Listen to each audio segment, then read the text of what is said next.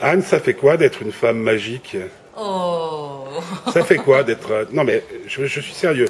Je dis pas belle, je dis pas sexy, je dis pas baisable, je dis magique. Je ne sais pas ce que ça peut dire. C'est un beau compliment, je te remercie, ça me touche énormément. Euh, je ne sais pas ce que j'espère faire en tout cas, c'est faire du bien aux gens.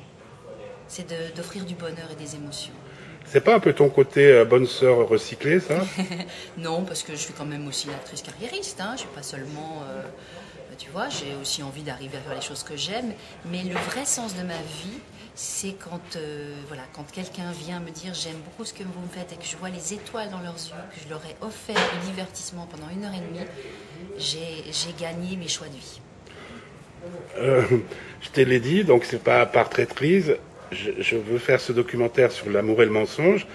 Est-ce que tu crois Alors je, je diffuserai ou je diffuserai pas. Ces derniers temps, j'ai des petits soucis avec ça. Ta réponse, mais est-ce que tu crois qu'on peut vivre une histoire d'amour de A à Z sans qu'il y ait le moindre mensonge? Je pense que c'est indispensable. Il faut mentir. Je pense que c'est indispensable de ne pas mentir.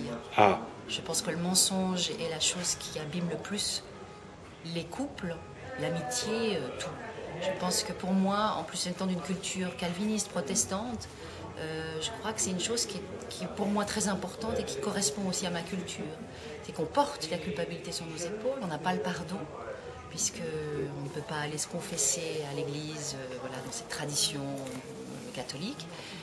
Pour moi, je pense que s'il y a du mensonge, c'est qu'il y a soit un souci, soit un manque d'amour, soit un souci. Je crois que l'essentiel, c'est vraiment de dire la vérité.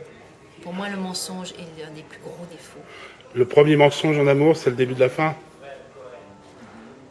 Le premier mensonge dans l'amour, c'est que ça va pas bien et qu'il faut être alerté avec ça, pour moi. Et je suis très attentive à me dire que euh, si l'autre ment, c'est qu'il y a un souci. Soit parce qu'il a peur de dire la, dire la vérité.